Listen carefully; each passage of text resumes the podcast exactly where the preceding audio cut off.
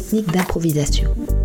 Son but, c'est de bâtir sur la réponse de l'interlocuteur. Et ainsi, les improvisateurs développent curiosité, sens de l'écoute, sens de l'adaptation, imagination, communication. Transposer ça au monde des organisations. Pensez au nombre de fois où on a entendu oui mais à la suite d'une proposition. C'est la meilleure façon de couper net l'innovation, la créativité, l'écoute. Dans notre milieu de travail, dans les organisations, il est temps de passer du oui mais au oui et. Le monde en a sérieusement besoin. Apprenons à répondre oui et. Je m'appelle Laure Cohen et dans ce balado, tous les mois, je mène une enquête auprès d'invités issus de toutes les sphères d'activité pour débusquer les forces qui les ont aidés à poursuivre leur mission. Je leur demande quels sont leurs rêves pour écrire nos lendemains. Je rêve, moi, de faire de ce balado une bougie d'allumage pour plus de passion, de créativité et de générosité. Et pour cela, on va se servir des forces et du oui. Ce podcast, il est pour vous qui savez que c'est aujourd'hui même le moment d'apporter des changements à petite et à grande échelle. Alors j'ai un rituel que j'affectionne particulièrement et c'est celui de piger dans un bocal genre Mason, rempli de pensées écrites sur des petits bouts de papier et de voir quelle pensée va sortir et guider notre conversation ensemble aujourd'hui. Alors allons-y. Musique. Ah, voici la pensée que j'ai pigée. Marc Aurèle, donc un empereur romain et philosophe, notre vie et ce qu'en font nos pensées. Cette fois-ci, le E, c'est EST, c'est pas ET. Donc notre vie et ce qu'en font nos pensées. Donc l'état d'esprit dans lequel on se trouve guide nos pensées et nos comportements. D'où l'importance de prendre l'habitude d'observer ces pensées, positives, négatives, et aussi ce qui les déclenche.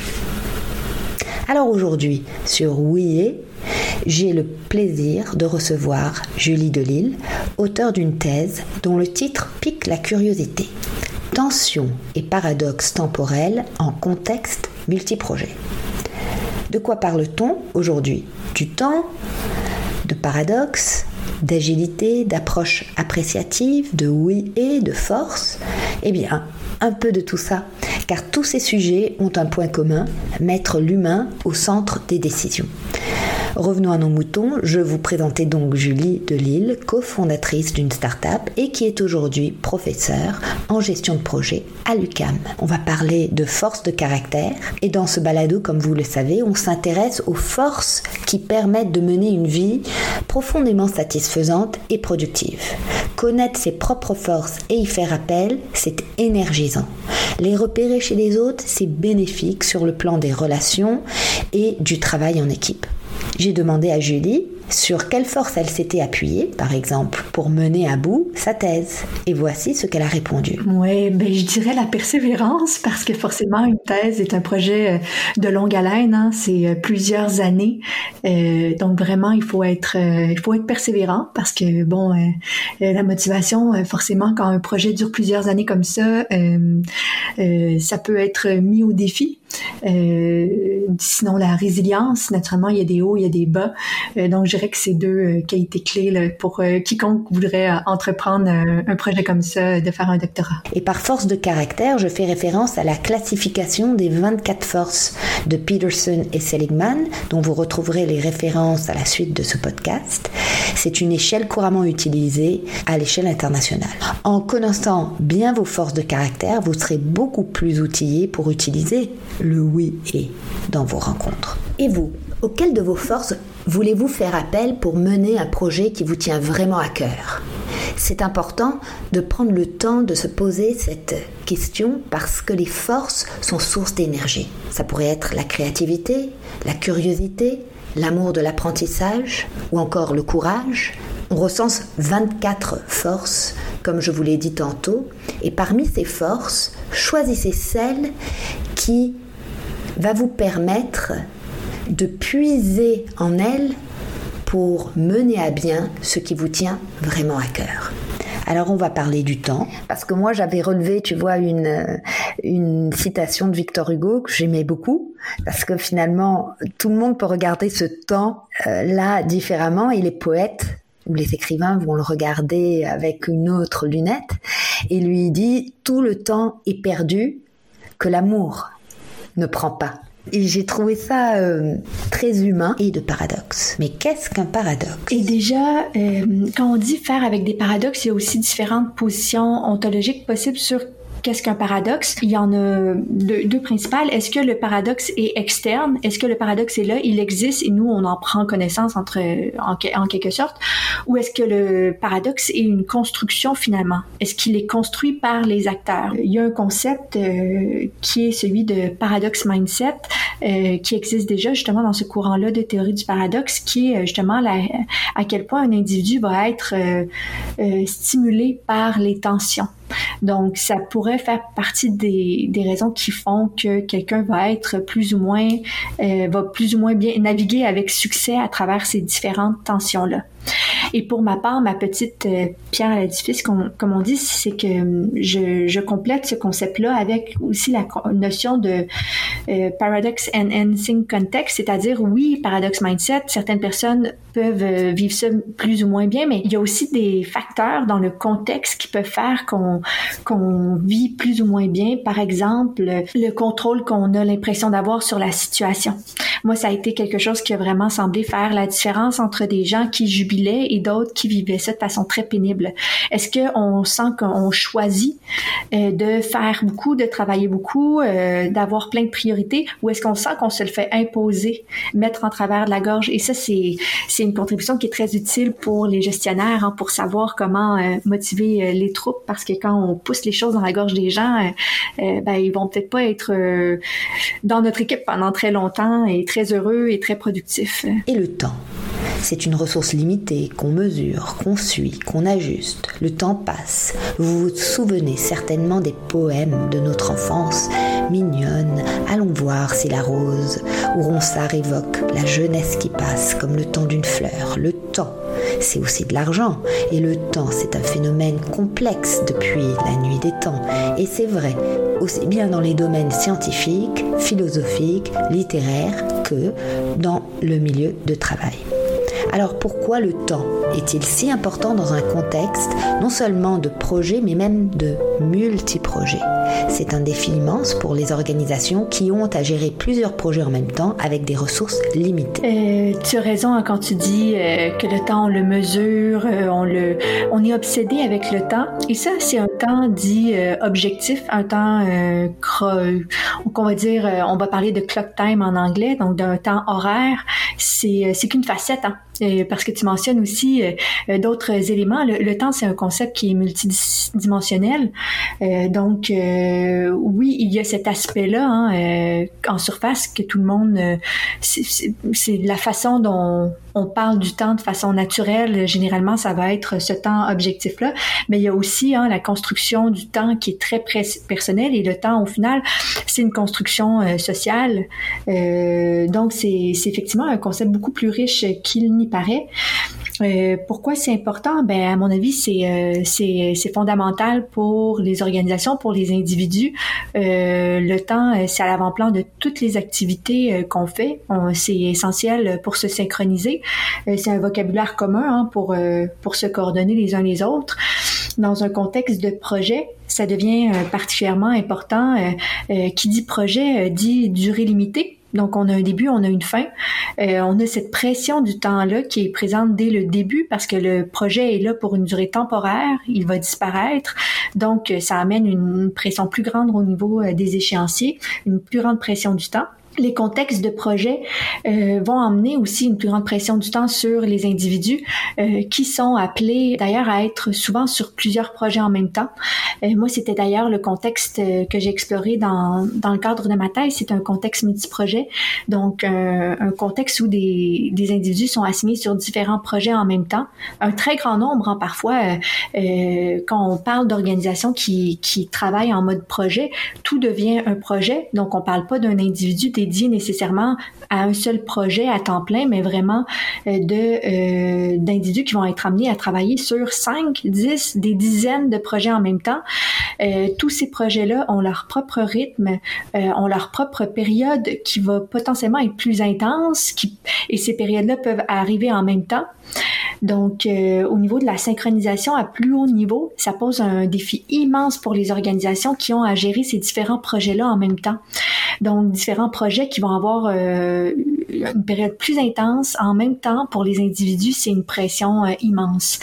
Et moi, ben, c'est ce qui m'avait interpellé beaucoup dans mon dans mon expérience de praticienne avant de démarrer euh, euh, mon travail de recherche, avant de faire un doctorat dans les organisations, c'était cette immense pression du temps euh, qui venait avec une organisation par projet et aussi un mode d'organisation qui peut être très très dur pour les individus qui y œuvrent. J'ai toujours eu cette sensibilité-là pour les gens qui œuvrent dans les organisations de voir les impacts de ce qu'on fait, euh, comment on s'organise, euh, des pratiques qu'on met en place, l'impact sur les individus. C'est pour ça que ma thèse euh, s'intéressait à eux, pas à savoir qu'est-ce qui, d'un point de vue d'un gestionnaire, va amener le plus de performance. Non, les gens, c'est quoi les impacts pour eux, comment ils vivent ces tensions-là, comment comment ils gèrent ça, c'est quoi leur pratique au quotidien? Et j'ai toujours eu l'intuition que c'est bien beau de livrer euh, ton projet dans les temps, dans le budget, mais si toute ton équipe est euh, épuisée à la fin, il y a des conséquences, à mon avis, qui sont désastreuses à plus long terme pour les organisations. Donc oui, euh, on a, en tant que gestionnaire de projet, si on évalue seulement sur ces paramètres-là, ce que je conseille absolument pas, si on évalue seulement sur est-ce qu'on a livré notre notre projet dans les temps, dans, dans le budget, avec la qualité convenue, si on évalue seulement là-dessus, on peut passer outre des impacts à plus long terme pour l'organisation. Donc au final, c'est pas mieux pour euh, pour l'organisation. C'est essentiellement les éléments qui font que, à mon avis, on doit s'intéresser autant euh, dans les organisations en général, euh, encore plus dans un contexte de projet qui met à l'avant-plan ces éléments temporels là encore plus, de par la nature même de sa définition. Julie, ta thèse s'intitule Tensions et paradoxes temporels en contexte multiprojet. À ce titre, je pense qu'il n'y a pas de meilleure personne que toi pour nous parler d'agilité et justement de ce que sont ces tensions dans un contexte le temps ne s'accélère pas. On ne peut pas accélérer le temps. Par contre, le sentiment d'accélération est réel. C'est effectivement pour et c'est né aussi de ce besoin-là à l'époque, comme tu mentionnais, à l'époque dans, dans le domaine du développement logiciel. Euh, on a des gens qui se sont réunis, hein, qui ont signé euh, ce manifeste agile, des gens qui avaient déjà commencé à mettre en place différentes méthodes dites agiles. Euh, donc, on était, il y avait de l'agilité avant même qu'on utilise ce mot-là, hein, qui, a d'ailleurs euh, permis l'envol, hein, qui a fait mouche. Les gens euh, se sont beaucoup, euh, ont beaucoup adopté ce, terme-là. En fait, une des, raisons qui ont fait en sorte que ces, ces, ces gens-là se sont réunis pour créer des approches agiles, c'est qu'il y avait un besoin aussi d'accélérer, un, d'avoir des méthodes qui étaient moins lourdes, mais aussi les solutions prenaient énormément de temps à être développées et souvent ne répondaient même pas aux besoins parce qu'on n'était pas assez près des utilisateurs qu'on les développait, mais aussi ça prenait tellement de temps que ce qu'on pensait vouloir euh, au jour 1, ben, euh, des mois, des années euh, plus tard, qu'on arrive avec ce qu'on voulait au jour 1, ben, ça correspond pas du tout à ce qu'on a besoin. Mais donc, ce désir-là d'accélérer, en fait, pour présenter, par exemple, plus rapidement quelque chose à notre client, pour se rendre compte tout de suite que, ben non, ça ne convient pas, au lieu de s'en rendre compte après deux ans, et donc pour pouvoir avancer ensuite de ça dans bonne direction. Donc, effectivement, ce désir-là d'accélérer, de livrer plus rapidement nos projets, euh, c'est vraiment au cœur euh, de la volonté d'implanter des approches agiles, effectivement.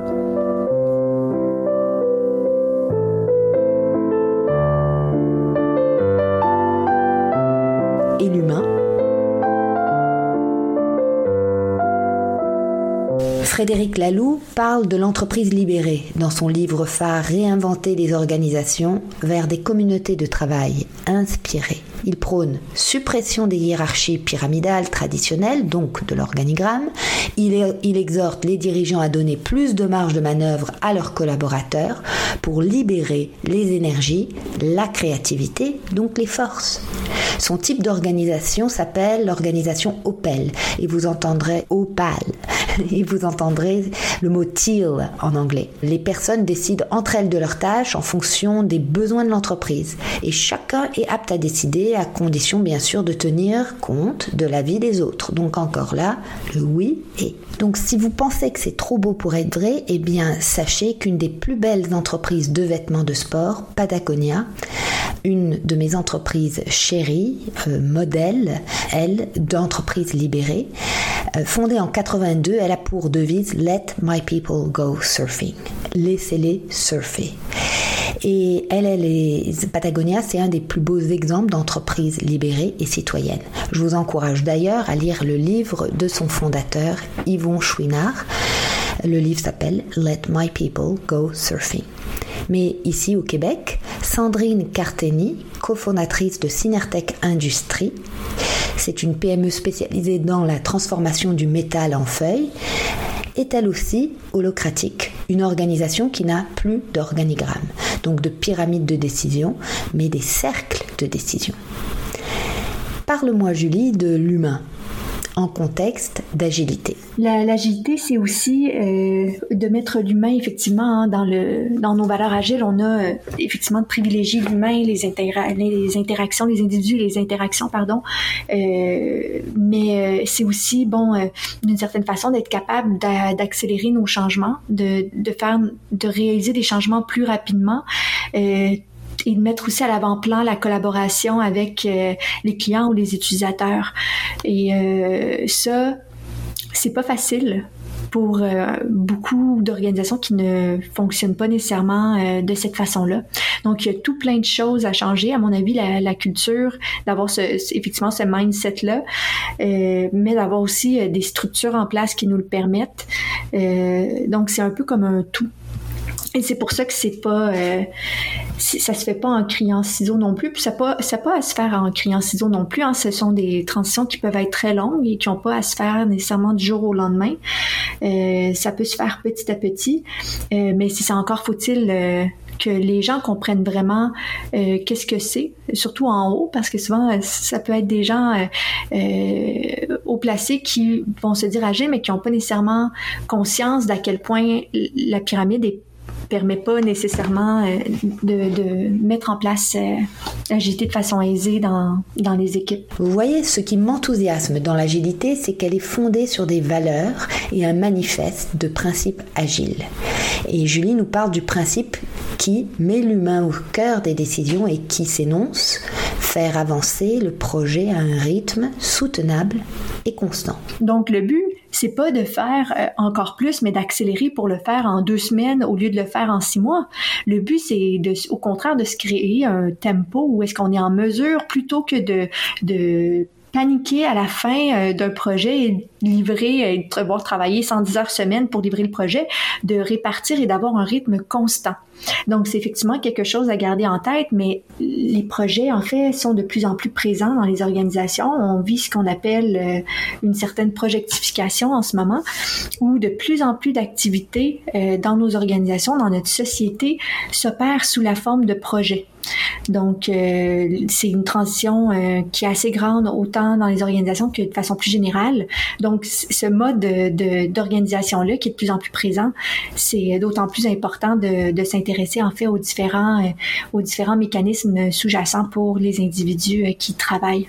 Et l'agilité dans tout cela, Julie? Pour moi, euh, l'agilité, c'est un contexte, c'est-à-dire, je me suis intéressée à des thèmes dans un certain contexte, l'univers des projets. le contexte agile va, lui, révéler des tensions complètement différentes. Et oui, certainement qu'il y aura des tensions. Les tensions que j'ai évoquées, il y en a plusieurs qui, ça, qui vont être très intéressantes et ça, c'est plus dans mes travaux à venir, qui vont être intéressantes à explorer, par exemple, entre l'autonomie et le contrôle. Hein, qui dit agité dit généralement des équipes qui vont être davantage autonomes, mais en même temps, souvent dans des organisations où ce n'est pas nécessairement dans la culture où on veut pas nécessairement laisser tout le contrôle, hein, décentraliser euh, le contrôle, les décisions. Donc ça, ça va amener des, euh, des tensions. Quand on regarde d'ailleurs le manifeste, moi je le lis forcément, j'ai un biais, euh, je le vois en termes, je vois beaucoup les éléments à la fois temporels et à la fois qui évoquent des tensions. Où est-ce qu'on nous dit par exemple de, de livrer fréquemment, on nous dit de, de maintenir un rythme soutenable. Donc il y a tout plein de dimensions temporelles au niveau du rythme, au niveau de la fréquence, qui peuvent amener des tensions et qui, qui, qui amènent des tensions dans les organisations où est-ce que un rythme soutenable dans le long terme, c'est merveilleux sur papier, mais est-ce que toutes les organisations agiles peuvent prétendre que leurs équipes ont un rythme soutenable et qu'il n'y a pas de période plus crunch, euh, entre guillemets, plus intense? Ou est-ce que parfois c'est pas fait un peu euh, de façon à, on raccourcit le cycle, mais c'est intense tout le temps au final? Donc ça, c'est, c'est le genre de situation qui peut être, euh, qui peut, qu'on peut retrouver euh, au quotidien. Et de façon plus générale, hein, dans une organisation qui, qui veut se rendre plus agile, il y a des prérequis pour que ça fonctionne. Une organisation qui euh, n'est pas flexible, où il n'y a aucune autonomie, il n'y aura pas d'agilité. Donc là aussi, il y a une tension, il va y avoir une tension, à mon avis, dans le discours, hein, ce qu'on prétend être, faire et comment c'est vécu sur le terrain. Bon, tout changement amène de la résistance au changement, euh, amène souvent du scepticisme et dans le cas d'organisations qui ne se donnent pas les moyens d'être agiles, mais qui prétendent l'être, je comprends tout à fait les gens euh, de tomber dans, ce cynisme-là. Euh, comme pour tout changement, hein, quand on dit qu'on va faire X et qu'on a agit euh, de façon Y. Euh, et ça, ça nous renvoie beaucoup aux éléments plus de culture, mais et de valeurs. Hein, où est-ce que les valeurs, ben c'est pas juste euh, des mots jolis sur le mur, mais c'est comment on agit concrètement dans l'organisation. C'est quoi les comportements qu'on valorise, les attitudes qu'on valorise. Et si on se dit agile, comme tout le monde semble le faire en ce moment, mais si on commence à creuser, c'est pas c'est pas vrai partout là. Donc, c'est facile de, prétendre être agile. Personne n'est contre la vertu. Hein. Ça englobe des choses. On, veut se dire agile, mais encore faut-il se doter, euh, se doter de moyens et s'outiller pour le faire. Et euh, la flexibilité et l'autonomie, ce sont deux ingrédients euh, clés pour ça les approches agiles et ces approches-là, c'est pas bon dans tout contexte. C'est-à-dire, il y a des contextes parfois plus stables où on, est en mesure de savoir ce qu'on veut à la fin. Et eh bien là, allons-y avec des approches traditionnelles, faisons un plan, suivons notre plan, livrons ce qu'on ce qu'on voulait et qui n'a pas changé. Le, le, fait est que ce genre de projet-là, euh, c'est de plus en plus rare, hein, parce que c'est de plus en plus rare qu'on est dans un contexte stable où est-ce qu'on sait vraiment au jour 1 euh, qu'est-ce qu'on veut et qu'on va pas se tromper. Que ce soit le développement d'un nouveau produit, d'une entreprise, euh, peu importe ce qu'on, la nature de notre projet, c'est ça va changer. On a des hypothèses, allons les valider, pivotons, changeons de direction euh, si euh, si ça, nos hypothèses ne se concrétisent pas et euh, allons-y de façon itérative. Hein. Il y a cette notion là aussi dans toutes ces approches là où est-ce que on y va au fur et à mesure des renseignements qu'on va chercher, des apprentissages qu'on réalise, on raffine ce qu'on veut. On raffine en fait le, la nature du projet. Québec ouvre enfin la porte aux proches aidants dans les habitations pour personnes âgées redonnent leur liberté aux aînés autonomes en résidence. Transport de matériel de protection de la Chine vers le Canada, tout un défi logistique. Dans le contexte de crise sanitaire et humanitaire que nous vivons, je crois beaucoup à l'approche appréciative parce qu'elle permet aux organisations de trouver des solutions non pas en partant du traditionnel diagnostic, mais en partant plutôt de ce qui marche déjà bien, de ce qui fait l'ADN, la fierté, la force de l'organisation et de ses gens. Ce changement de cadrage ouvre la porte à la découverte des possibilités. Et les possibilités, c'est le pilier de l'innovation et aussi des grands changements de société. Une des étapes clés de l'approche appréciative, c'est d'encourager l'organisation à rêver pour un certain temps. C'est un peu le I have a dream. de Martin Luther King qui nous propose ou qui nous pousse collectivement dans l'engagement et l'action. Sans rêve, pas d'action. Rêve et action, individuelle et collective, vont main dans la main pour une meilleure justice et une meilleure société. Alors, c'est ce que dans l'approche appréciative on appelle le devenir de l'organisation, ce qui pourrait être. En atelier d'approche appréciative, on se permet de découvrir ce qui marche, ce qui peut s'apprécier dans le futur, ce sur quoi on veut porter notre attention pour réussir ce dont on rêve. On n'y va pas par quatre chemins, on demande aux participants leurs souhaits pour bâtir de meilleurs lendemains. J'ai donc demandé à Julie d'imaginer un monde où l'approche agile était plus largement adoptée. Et voici ce qu'elle a répondu. Tout d'abord, j'ai envie de dire que plusieurs éléments euh, reviennent un peu au principe et à ce qu'est l'agilité. De la même façon, de pas, euh, de, mon deuxième souhait serait que, que les gens ne considèrent pas l'agilité ni comme une mode, ni comme une panacée. C'est un terme qui est euh, galvaudé. Pour finir, j'étais fort curieuse de savoir quelles sont les questions simples qu'elle vous propose de vous poser avant que vous vous investissiez dans des projets d'agilité ou même évidemment d'investir de l'argent. Ben, La première question à se poser, ce serait pourquoi? Pourquoi, euh, pourquoi aller vers euh, l'agilité? Parce que euh, on parlait d'accélération tout à l'heure, qui est souvent un moteur hein, de, l'adoption de l'agilité. Les gens veulent accélérer la livraison de leur projet. Ok, très bien. ça peut être, ça peut être autre chose. Donc déjà de comprendre pourquoi on veut de l'agilité dans notre organisation, hein, parce que ensuite ce changement-là, il va falloir savoir le, le vendre et puis il faut, voilà, il faut savoir pourquoi on fait les choses parce que c'est hélas un peu utilisé comme une mode, comme si c'était une fin en soi, alors que ce n'est pas une fin en soi. Il y a une raison pour laquelle on veut être agile. Et hein, c'est un classique hein, le classique start with the why de se demander pourquoi on fait euh, on fait les choses.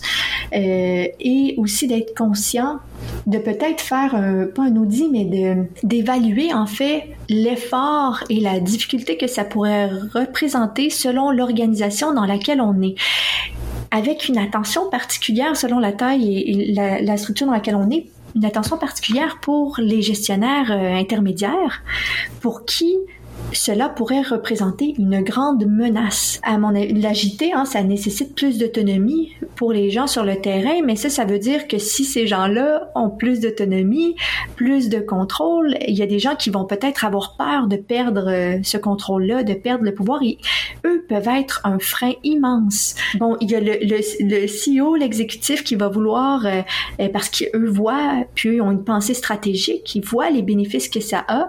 On a les gens sur le terrain qui n'attendent souvent que ça. Après, ce n'est pas pour tout le monde. Hein. Il y a des gens qui, qui peuvent avoir aimé euh, avoir un cadre euh, plus strict, mais en général, hein, les, gens sur le terrain vont aussi apprécier. Mais entre les deux, on peut avoir des gens qui vont peut-être y perdre. Donc, je pense que en tant qu'exécutif, faut être conscient euh, de ça pour savoir comment on emmène le changement, comment on rassure nos gens, comment on fait des changements aussi. et petit à petit, mon conseil, ce serait d'y aller petit à petit d'y aller de façon agile hein, finalement parce que quand on est agile on planifie pas euh, de tout faire puis ensuite euh, pouf pouf pouf exécution non non allons-y testons avec une équipe euh, avec un projet et puis apprenons de ça pour ensuite le déployer de façon plus large dans notre organisation.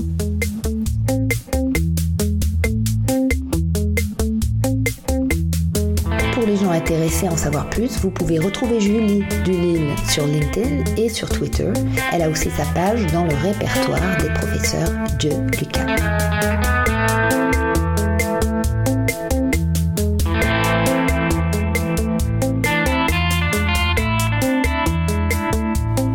Et pour boucler notre conversation aujourd'hui, le quatrième D de l'approche appréciative, c'est la destinée, le déploiement ce qui sera. Alors, c'est à vous, chers auditeurs, de répondre à la question qu'allez-vous mettre en place? Je vous propose une méthode simple, les 3 A. Que voulez-vous amplifier? Donc, faire encore plus plutôt que faire encore plus plutôt que faire moins. Que voulez-vous ajouter pour que ça marche pour vous? Et que devez-vous ajuster pour que ça marche pour vous Je vous promets, je vous parlerai euh, des 4 D de l'approche appréciative lors d'un prochain balado. N'oubliez pas qu'à tout moment, vous pouvez enregistrer vos questions directement sur mon site smartcoaching.ca. J'aimerais beaucoup, beaucoup entendre votre voix et à chaque épisode, je diffuserai quelques-unes de vos questions et on y répondra. Alors on se retrouve le mois prochain pour parler de parité et de conseil d'administration avec mon invité.